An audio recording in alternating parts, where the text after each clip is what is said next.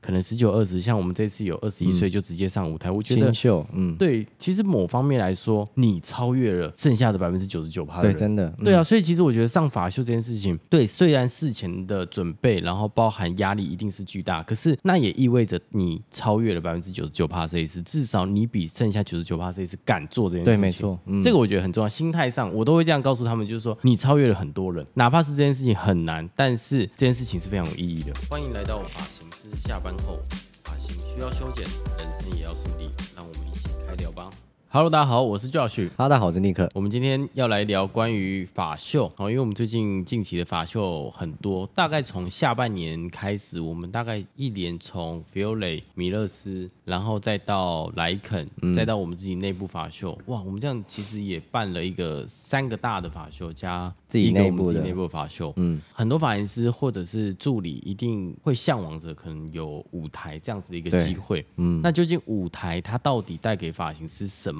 或者是说大家可以通过这个舞台上得到什么？什么？对，对，我觉得这个可我们可以今天请最近一直有在舞台的 Nick 去跟大家简单做一个分享。身为这三次大秀都有参加的 Nick，你要不要先先讲一个你心里最大的感想？先把最后结果告诉大家，你觉得？嗯，今年大家知道我一直有在开课，对，对外开课，开我的男生发型的课程嘛，今年一样有在开，也开了四五堂。对那我觉得对于我来讲，压力比较大的其实是法秀。你有压力吗？Dance 老师都说你看起来就是很轻松、很自在，对了，我看起来很轻松很自在，对啊但是其实心里很紧张， 会吗？会会紧张？会紧张吗？我觉得这次压力最大的是 Fiore 的法秀。对啊，那其他的这个最大的差别就是今年有两场法秀跟一场 Fiore 的法秀，两那两场是米勒斯跟莱肯肯，米勒斯跟莱肯他们都是有秀导，就是厂商方他们有秀导去给我们主题，叫我们要把发型的流程给他们，也就对是说我们只需要上去，对然后开始展演，开始教学我们的发型。但 Fiore 比较特别的是他们他们真的很特别，应该说给到我们很大的自由度。对，给到很大的自由度。那为什么会有这自由度？就是他把秀导这个角色交给我们，也就懂是说，所有的主题，从主题到呃你的整个服装的风格，然后发型，还有彩妆，全部都是由我们去想。对，所以我们所有东西都要由我们主题去做发想，要围绕这个这个东西。那那那一阵子真的很疯狂哎、很疯狂啊！哦，超疯狂！当然，可能有参加过法秀，你就知道，就是那种每天开会到凌晨三点，你们最晚到四点吗？嗯，到四点少岁，啊，隔天几点起床？那一次，我隔天九点还要开会，我靠，超累的。四点开完会回到家，洗完澡，差不多就是开始有人要去搭捷运了嘛。就是睡三个小时、四个小时这样子，那那时候你你觉得你到极限了吗？快了。 哎、你是传说中没有极限的人、欸你觉得那那样真的快到极限， 可以接受了，就是还 hold 得住，可是隔一天真的会很累。会很累。那时候的心情是怎么那样？极限是因为，因为我还要上班，嗯，那我自己会觉得到一个极限，是因为我不能就是用这样的状态去上班，就是去对我的顾客，嗯，因为我会很没有精神。我然懂，后隔天就是皮笑肉不笑的概念。对，但如果说我全心做这法修是可以的，但如果我还要做客人，我会觉得好像真的快不行。一直狂喝瑞布当水喝的，，对啊，我那那那阵子就是一直基本上早上都会喝一瓶瑞 布没有你没法秀也会喝、啊，也是啦，是啊，对难，怪你最近颅顶开始发量变稀 疏，应该是睡得少的关系啊。可能也是你给我压力比较大， 我发量是你造成的。哦，好哟，我再检讨一 下。反正那场 Fiore 法秀对于我来讲是压力真的比较大的，嗯，对啊，因为我上台已经不是在做我很擅长的东西了。那米尔斯跟莱肯，我上去就是展演我很常在哎、做的。不对不对不对不对，不，对我们忘记一个中野。中野哦，对啊对了，我们中野忘记中野中野，对对对对对，对中野那也比较特别，就是整场我们 Molly 跟 Albert 其他两位做男生的设计师，他们也都是做男生发型。那那场法秀就是大家也都是做男生发型，所以那种东西对于我们在台上的人来讲，虽然你可能不太会说话，但是你会因为你在做你擅长的东西，你反而会降低你的紧张感。不安全感，所以 Fiore 那场法秀对我来讲就是有一点难度的。我理解。那我问聊从中野、米勒斯，然后莱肯到 Fiore 这四个大法秀，我们先不讲我们自己的法秀，这四个大法秀，你觉得难易程度来说排名，你觉得啊，应该说紧张感，你觉得哪一个顺序大概是怎么排？最紧张的是 Fiore 吗？米勒斯是最不紧张的，哦，真的哦、为什么？因为之前有开过米勒斯的课程，对，那就同样的形式嘛。但我做过，我就会觉得 OK，相对没有那么有一个不确定感。再来是莱肯还没嘛，对那再来就是那个中野，中野会有点紧张，是因为台下有两百四十个人。而且都是看男生的，因为我们三个来的，因为其他法秀通常我们会联名其他品牌去做展演，但对中野那场就是我们品牌 Clutch、嗯跟中野他们厂商一起开的，嗯等于说所有台下的人都是因为我们品牌，甚至是我们三个嗯来看我们上课的，对，所以就会比较紧张一点点，因为台下的人是有所期待的嘛，对啊，希望有得到东西，对对对，所以就会相对比较紧张。那这个紧张来自于台下人的期待，嗯对于我们的期待，我会希望付出的再更多，嗯会再准备更充足。Fiole 的紧张感，因为那时候是有很多各大品牌嘛，这是其中一个。那第二个紧张感就是我在做我不擅长的东西，因为整个形式啊什么的已经不是以前那样子。我自己觉得，因为像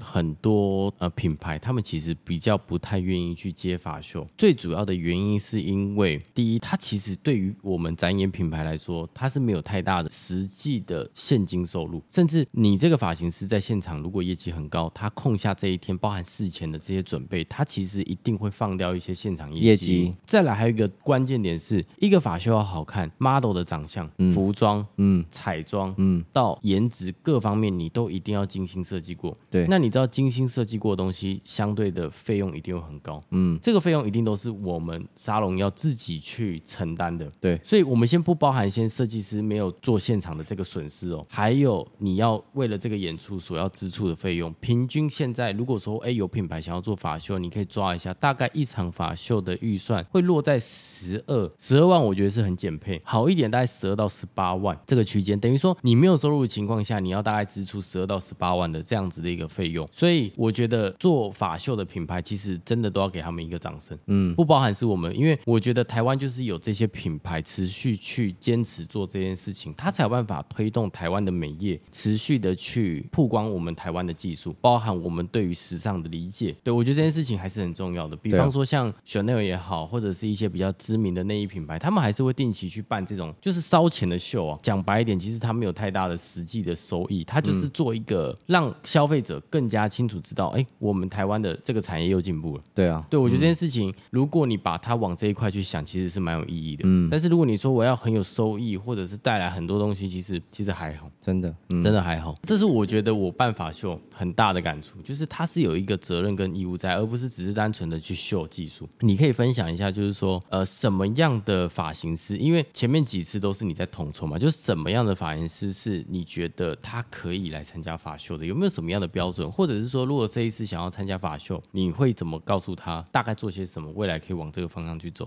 尼克可不可以跟大家简单分享一下，就是什么样的？如果假设发型师未来想要参加法秀，大概事情可以做一些什么样的准备，以至于你上这个台前可以降低一些可能不安全感或者是焦虑这种心情？嗯，你是说事前的准备吗？事前准备，或者是说发型师应该具备什么样的能力才能参加法秀？什么样的人的特质适合参加法秀？对跟我们法秀到底事前要做什么样的心理准备嘛？嗯会降低你的紧张感。那就先讲第一个，什么样的人适合上台做法秀？我觉得这个人他第一个一定是希望被看见的人。如果这个人他是平常比较默默，他比较低调，不太想被很多人的目光关注的话，我觉得这个人他就不太适合嗯。上台做展演。那有没有那种就是他原本很默默，但他很想突破？嗯突破是一个点，对突破是一个点。如果说他是这样的人，但是他想突破，我觉得法秀跟课程是他很大的一个突破点。像 Molly，Molly、就是中野法秀，我们三个男生做男生发型的那一场，Molly 就是其中一个，Albert 也是第一次啊，因为 Albert 他本身就比较擅长言辞表达，那 Molly 他没有这种经验，没有对相关经验，所以那也是第一次，对他来讲他就很很紧张，上台嗯前就很紧张，而且台下又这么多人，但是他上台之后还是看起来不太紧张，对不对？嗯，嗯，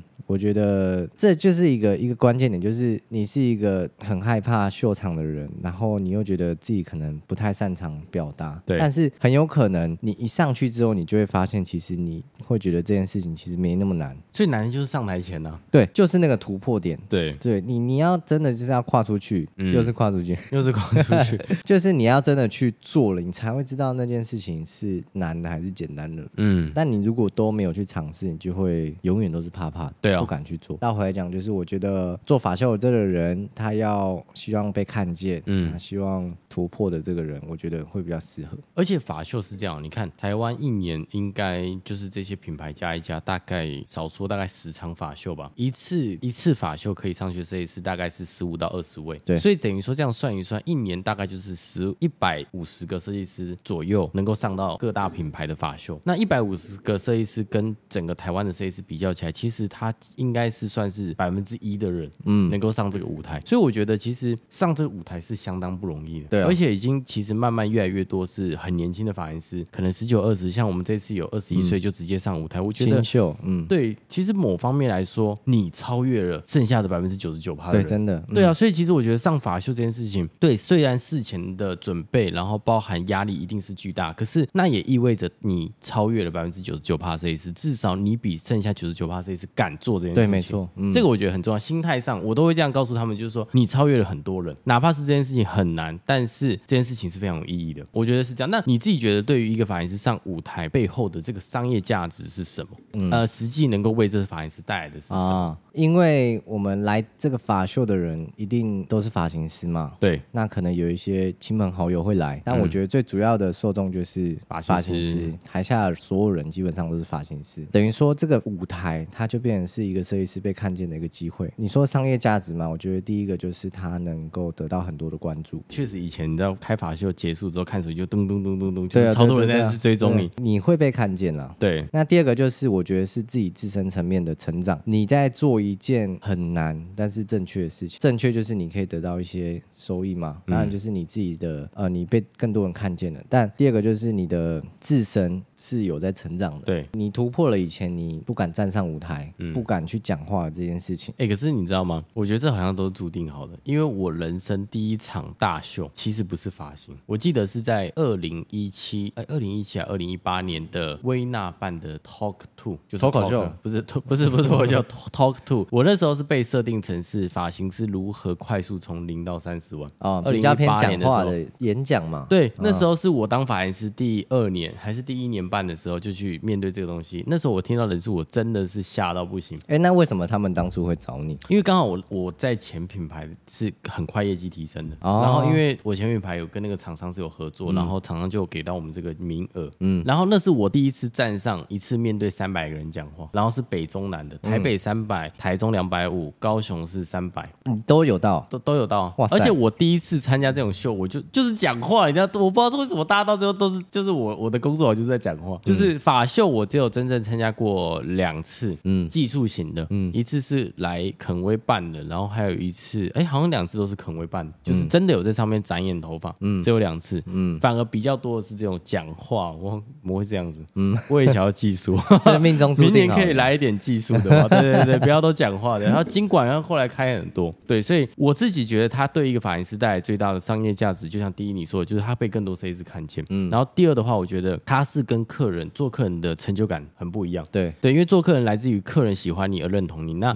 你做同行的这个法秀，其实是很直接的，在你的这个圈子里的地位往上提升。突出了，突出，而且是很直接的突出，在这么多发型师面前，对，没错，嗯对，那第三个我觉得是，如果假设你未来有计划开课，或者是通过一些课程哦，成为第二种身份讲师，对那法秀我觉得就是一个很好的起点。很很好的途径。很好接，因为不然没有人会知道你啊！你今天突然抛出来 IG 说，哎，我要开课喽，大家一定会说啊，你是谁？那你的作品一般，我为什么要去上你课？那法秀它就是一个很好展现自己的舞台，对就会很像那个中国好声音这样，它是一个很好的平台。你在那个平台如果够亮眼，你就可能很有可能被很多经纪人签中，然后就可以帮助你未来成为歌手。其实大概有点是这个概很念。容易从素人变明星。星，变明星，而且你知道，一场法秀下来，基本上我以前参加的时候，大概多个一两百个追踪是没有问题。嗯，对，所以我觉得做法秀这件事情的商业价值对发型师而言是巨大的，对，巨大的，是绝对巨大，因为大家会记得 Molly、Nick、Albert，对，不会记得品牌，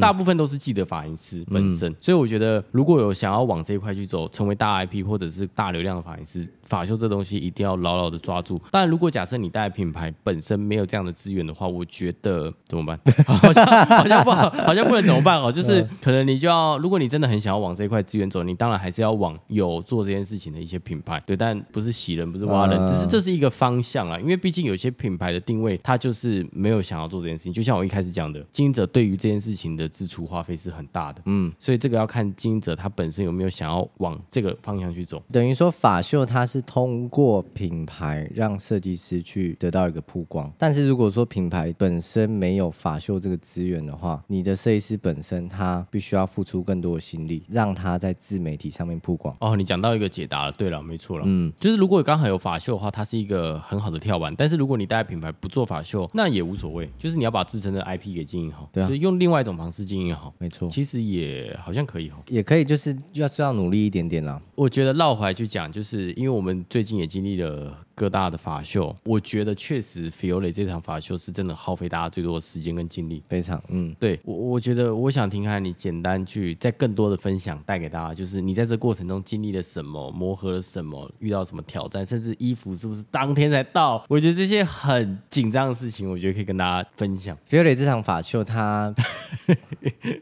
比小较天，小 天，你不知道我们经历了什么？ 我觉得 f i o r 这场法秀最特别，跟其他法秀不同的地方是，它是为了品牌而去做的。那其他场法秀，它是为了设计师，让设计师能够突出。像对刚刚说的 f i o r 这场法秀，它比较偏向是品牌，因对为你一个主题，它是从头到尾，它是可能透过音乐啊，然后走位去呈现出来的一个，有点像舞台剧。你会通过这一这一场，可能这个法秀它就有五五场舞台剧，你会通过这个舞台剧去感受这个团队的氛围。这个团队去透过一个主题，就是我们这个法秀的主题可能是一个游戏空间，对，那游戏空间有很多种，可能是像我们是史诗，然后中世纪的战争的一个主题，是历史的史，然后失去的失，不然人家以为是丧尸的史诗，然哦哦后哦 史诗。对对，就是这种中世纪那种感觉。OK，, 好，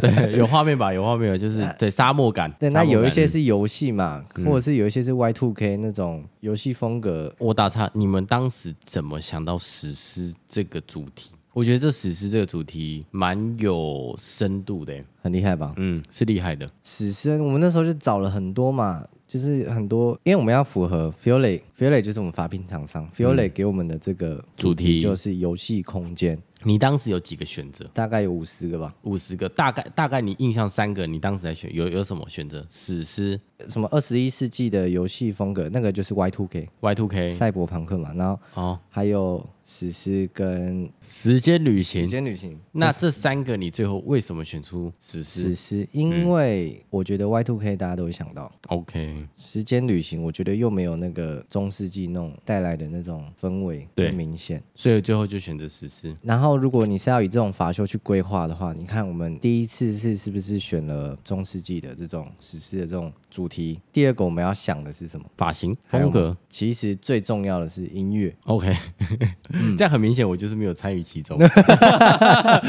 懂了懂。你们在听音乐的时候，会不会有很多电影的画面啊什么的？有哎、我懂。所以其实你安排这法秀，你应该先想主题，再去找一些中世纪的音乐。有了音乐之后，你就会大概知道说走位怎么走，然后以及站在上面的人角色是什么。他角色是什么之后，你就会开始讲服装，最后是妆发跟发型。所以其实发型在很后面哦。所以如果说你从一开始是从发型去出发，你就会受限于很多的节想法。节奏会有点乱。 OK 所以这可以给一些呃有在展演法秀的人一些想法。嗯，嗯，你可以从音乐去出发。反正我们那时候就距离法秀也很近，有一种火烧烧眉头，才开始觉得这件事情很重 要。因为服没有，因装为应该嗯讲说我们的法秀间距都太近，嗯所以会变成是说上一个法术一一结束，然后又要开始准备下 一个，可是下一个有可能又距离剩下二十五天。对 对对，你很难分心去做这个法修，做这个法修，做这个法修。对，你在一个结束，然后再去全心去做规划。嗯，那我们那时候音乐出来，再来是要什么？那个音乐是谁找的？音乐是我找的，哦，也是你找的。我找了几首之后，大家大概知道那个方向，好，大家再去找类似的。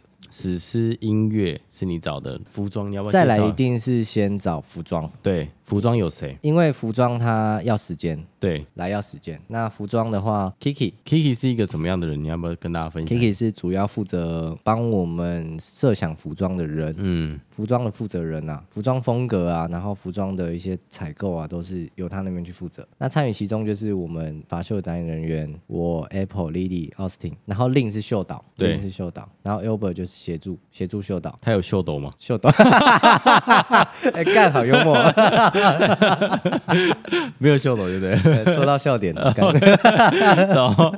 令不要生气，我们只是音译的这个氛围，对不对？ OK，反正绕回来讲，我们那时候就是找服装，服装因为那时候已经剩下两三个礼拜了。 对，然后我们又是从淘宝订，所以我们不可能到一两个礼拜才订，因为淘宝来台湾需要时间。对，反正我们那时候就定了，呃，到三四点那时候开会，密集开会到三四点，然后真的才把服装定出来，因为要符合实施的服装真的不好找。确实哦，那我们那时候找的就是废土感，废土就是现在今年蛮热门的一个话题，就是废土风嘛。废土风可能就是一些哎，废土风是不是有一点像是呃咖啡色版的 Rick Owen 那种感觉？其实你有一个画面就很清楚，就是沙丘，嗯，我懂。沙丘的服装，就一些土色啊，然后一些比较暗色系，嗯，嗯就那种沙漠风格的服装，他们开始找，然后找找找，然后就就都定了，然后一直到 这样，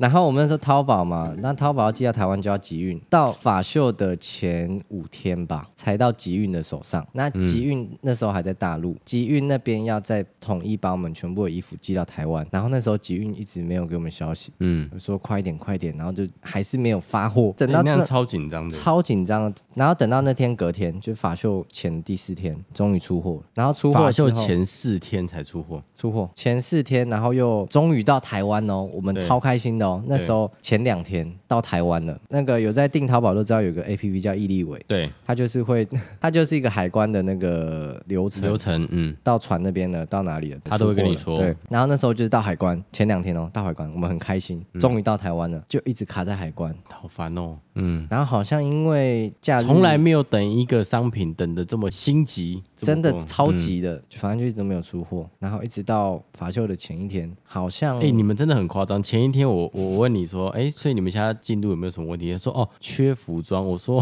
缺服装， 那服装现在遇到什么问题？他说哦，因为还卡在海关还海关。嗯嗯，我说前一天你才跟我讲这些事情，然后我就赶快说，那我卡，我们帮忙找，我们帮忙找这样。对我那时候有问一个虾皮，他是有，但是他一定要送，你不能自己过去拿。对啊，也来不及。好，你继续说。那反正我们那时候的法秀展演就是我们把我们全部订的衣服藏在斗篷里面，我们有看过就知道我们是斗篷上去的嘛，对然后里面什么衣服你看不到，然后就配着那种沙丘很神秘的音乐，慢慢走到场上，然后坐下，开始会接着实施的那种战争的音乐，开始做头发。开始有高潮了，真的超高潮之后，然后断掉，然后音乐停了，我们就把斗篷拉掉，灯光暗下来，然后设计师跟助理全部撤，对，灯光打开的时候，上面就是站着我们四个模特，然后是我们精心准备的服装这样子。反正呢，精心准备服装，法秀那天还是没有到。哦，是 哦，对。可是他就是前一天有找到替代的。你知道法秀隔一天才来，哦，所以衣服最后来了。就连我们的斗篷、嗯服装全部都在法秀的隔一天才到。哦，礼拜二就对了， 对上礼拜二到的。那这样子，你们后来最后是怎么找到那些衣服 呢？我们就是透过一些管道，请人家帮我们设计衣服，一天吗？直接一天时间就人家把设计好的衣服啊，设设计好的衣服，嗯，对，就是透过一些方式才拿到，真的非常急迫，就是召集所有人的，哎，那个人真的是世世界大好人哎。真的。对啊，而而且且你听刚刚，说秀斗的那个，听而且另说，对秀导说那个人是好像亲自从新竹送上来，对当天法秀当天嘛，对对对对，他是法秀当天送上来哦，法秀是下午两点开始，他是当天才送上来。如果他半途遇到了什么塞问题，车，嗯，超塞，真的就白就真的是 对，可能就是西门下面的 H M 啊买几件衣服上去算了。对了，这真的是我觉得还是有对啊，上天有眷顾了。对，嗯然后斗篷我们就是西门随便租一件斗篷，然后那斗篷还没有还没有拉链，还是什么绑的可以绑，我们就拿那个毛夹夹着。然后那 model 是整个这样穿着，就很是紧手手不能太大的动作，因为斗篷会打开。哦，我懂，我懂，因为那天是很就很就超级柯南。然嗯后因为我们法秀前大概二十几天嘛，对，我们都在想服装、音乐。那音乐你找好几首之后，你还要把它剪在一起。对。音乐的从哎、那是谁剪的？我剪的，哦，我也是林哥。因为那时候反正主题是我发想，因为你想好主题那个人，你比较清楚这个音乐的走向怎么走。对，那其实整个法秀的主轴就是音乐，灵魂就是音乐，因为音乐你要有起伏，你再去搭配你的走位、你的展演要怎么走，所以音乐剪也要时间。哎、你身兼多职哎、还要剪音乐、嗯，剪音乐选主题、对选衣服。对，刚刚讲到前二十几天，我们都是在准备音乐，然后跟服装。服装准备好的时候，我们再来想走位，对已经很晚，大概前十几天了。走位超难呢、欸你你这一次要怎么走到那个位置？走上去就算了，你要搭配那个音乐，你也不能走太快，你要慢慢走，慢慢走，慢慢走。然后你又要排排演，然后模特走位你也要想。要协调，画面对要协调，而且要想象台下的人怎么看我们。对，嗯然后一直到九月十八那天法秀，我们还在想模特走位，连彩排都有点 trouble 出 trouble、对嗯啊，那后来呢？是我们跟 model 一起讨嗯论，就也很感谢，也很抱歉， 就是我们没有把走位这东西想好，哦，我再懂，给我到他懂，们。就是 model 他们自己也有点不知不所知云。道在就是我们要给他们什么，但后来他们也很好的帮我们想好那个走位怎么走，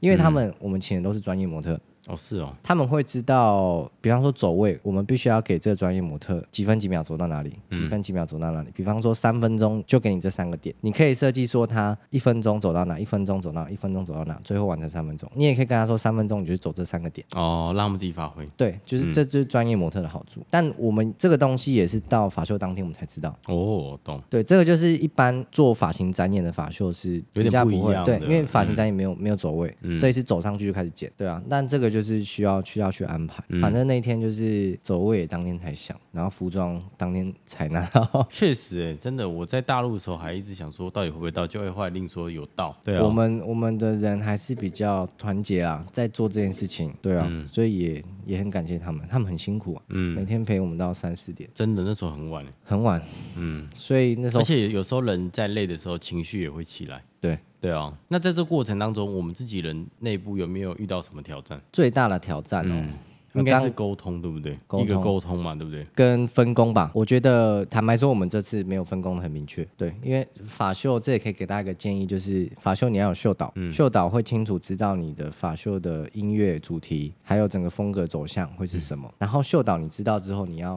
分别分出来的就是服装的负责人。彩妆负责人、模特的负责人、跟嗯对金流的负责人，秀导你就是负责把这些东西拍下去，请这些负责人去帮你收嗯集，比方说废土风的服装，好，比方说 Josh 你就帮我负责音乐废土风的服装，嗯，然后你就去收集，那收集好再回来给你看。对那刚刚讲到第二个是什么？你讲了很多，服装、音乐，然后发型、模特，模特，模特的负责人、就是模特他的三围这些要收集嘛，嗯，然后模特的金额是多少，这也要有一个负责人，好就就也只派一个，然后其他什么的，然后金流这个也要有个人去负责，所有彩妆什么模特的费用全部给到这个人，那最后这个秀导再去统一，OK 好，你们做这些东西，好我把它拼在一起，好拼在一起之后，好我知道了，音乐就这样下，那对走位你们大概是怎么走，那可能有一个安排走位的负责人，这个也要想，你这样整个法修它才会是顺利，其实就很像舞台剧啊，舞台剧它会有也会有很多啊，负责道具组的啊，服装组的、嗯就啊是要有一个统筹，对对对对对，统筹你要去分配分工，有点像班长的感觉。哦对，不然你整个法修会就有点像我们这次一样 超累。嗯，其实也是在错中学习。对对对，因为以前我们参加法秀，就像尼克一开始说的，多半都是已经是厂商把很多东西规划好，安排好嗯我们只要人 model 到，其他事情厂商会做解决。那 Fiole 我觉得这也是一个我们很好的一个蜕变吧，就是我们借由这次机会也了解到说，哦，专业的法秀应该怎么去做，会相对的比较完整。对嗯而且内部其实相对的比较不会遇到冲突跟矛盾。对，那我觉得这东西西一定要自己经历过之后，才会知道这个问题应该怎么解决。嗯，而且也会知道说接下来应该怎么做，还可以做得更好。对啊，对啊，其实而且、嗯而且我觉得这个真正的是给到设计师一个真的很大的一个曝光嗯，机会。对，而且其实你看、哦，你们每个人都还带一个特助上去，对于特助而言，其实那也是一个非常难能可贵的经验呢。对啊，真的，嗯对啊，你看他只是助理，可是他却可以面对台下这么多人，在上面去协助老师，我觉得这对于他们来说也是一个非常大的冲击。嗯对，而且我听说你那天你的特助心机很重，他穿那个什么西装外套，里面没 穿衣服。哇，听说那一场真的是他是焦点呢，因为他脖子刺青啊，他脖子刺青，胸口也是大片刺青嗯他啊，胸口有刺青哦，他胸口有啊，胸口这里有刺青哦，他这边到肚子上都有，哦是哦。对啊，好痛哦，俊，你可以不要这样子伤害你自己吗 没 有？对啊，我觉得他就是对他来说就是一个很好的经验。嗯，所以我觉得不光是设计师助助理，其实都是如果说真的有机会，有有有一天你遇到了，一定要好好抓住这个机会。可是这个过程，就像尼克说，你会经历他刚刚说的那东西：焦虑、不安全感、害怕、恐惧，任何临时的状况都有可能发生。但刚刚讲的这些所有都是促使你成长的一个机会，哦，好鸡汤哦，这对啊应该不是鸡汤吧？算啦，算鸡汤哦。对啊啊，，但所是我有成长都是痛苦的，你自己这样子参演这几场下来之后，你觉得你是热爱舞台的人吗？我非常热爱。我、真的、哦，喜欢被看见呐、我觉得我喜欢就是做难的事情，像 Fiole 这次我就觉得我一定要把它做好，而且这次已经不是我的舞台了。其实这次最大的感触就是，以前可能我就是会觉得我就是上去秀自己，就是因为其他形式的法秀就是让设计师去秀自己，得到一个曝光的机会。但是这次的 Fiole 就像我说的，这次 Fiole 帮我们安排的是像比较偏向是品牌曝光，所以我就会很去，我觉得比较大的转变是我从原本是自己去曝光，到我希望这个品牌被看见，那个转变是大的。主角已经不是我了，是是这个品牌，是这个全部的人，全部的人都要感受我们的氛围，感受到我们对这个舞台到底用了多少心。对啊，然后那时候准备，其实我也跟一起准备的这些人说，可能前一两次吧，开那些会议，大家可能觉得哦，怎么那么晚什么的，但我也跟他们说，当你们。现在在这边用到三四点的时候，大家都还在休息，最终回报的还是我们，因为我们努力的比别人还要多。确实啊，任何努力都不会白费。我就这样跟他们说，所以大家也都很很努力，最终的展演效果也真的非常好看，真的是很感动。我们你知道我们秀导就丽娜，她差点来流眼泪， 是哦，真的等到那我嗯以为个他流到没有眼 泪。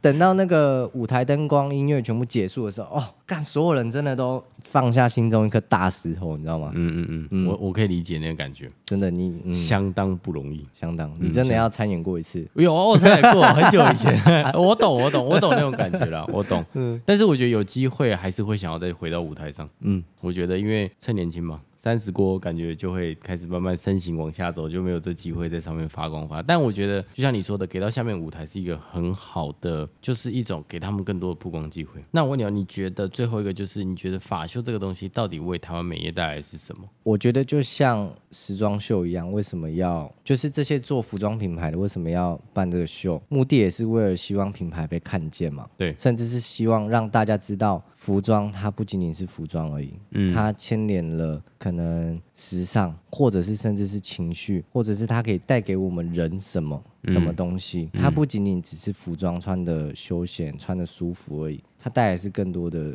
就我觉得服装是以人出发的啦，嗯，那我觉得法秀也是一样，对啊，我们要带给这个产业就是不只是在做发型，我们有更多的可能性，对对啊。我懂，这就是这几年来为什么美发业要一直去做法秀这个原因。因为它确实对于发品厂商而言也是一个很烧钱的事情。对，真的也是特别感谢这些厂商了。其实我觉得法秀它真的最大，真的都不是跟利益有关系，嗯不管是厂商本身或者是我们品牌方本身，就是一真的都种不共利益。好了。对，都是共好。我觉对得啊最大就是希望被看见吧。嗯，设计师、厂商、我们品牌都是希望被看见，对啊，就对啊像做服装的人一样。没错。所以我我我自己我自己对于法秀而言，因为像我也很爱看法秀，但是你知道，我觉得每一次我在台下看法秀的时候，都会让我从一个做现场一段时间之后，其实会有一点倦怠。可是你看到法秀，其实会有热血澎湃的感觉，有嗯哪怕台上的不是你，你都会有一种